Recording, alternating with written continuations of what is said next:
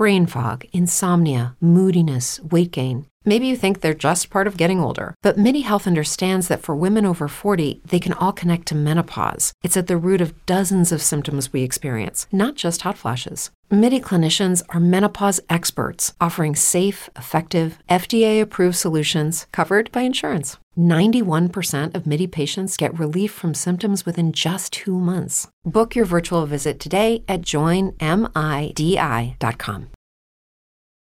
Informativos de Contra 22 Noticias, jueves 14 de septiembre. Argentina, Patricia Bullrich totalmente alineada con la Agenda 2030, UMEPAI, el imperio hippie de Quintana que deslumbró a Patricia como modelo de país humanista. Corea del Norte, el líder de Corea del Norte, Kim Jong-un, y el presidente de Rusia, Vladimir Putin, se encontraron en el cosmódromo de Vostochny, en la región lejana oriental de Rusia. Juntos lucharemos contra el imperialismo. Analistas occidentales especulan que los líderes estarían negociando un intercambio de armas norcoreanas, necesarias para la continuación de la guerra en Ucrania, a cambio de tecnología rusa para misiles nucleares.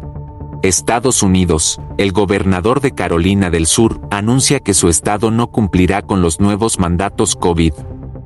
Klaus Schwab, nadie estará a salvo si todo el mundo no está vacunado. Nota, el infierno te espera Klaus.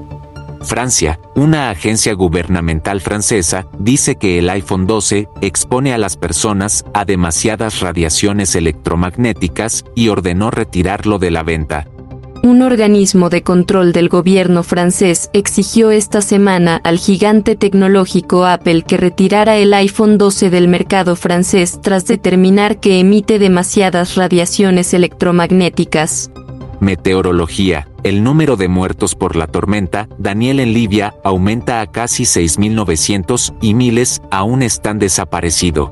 Al menos 56 personas murieron en un incendio en un bloque de apartamentos en Hanoi, la capital de Vietnam, según informan medios estatales. Informativos de Contra 22 Noticias, actualidad, disidencia y meteorología.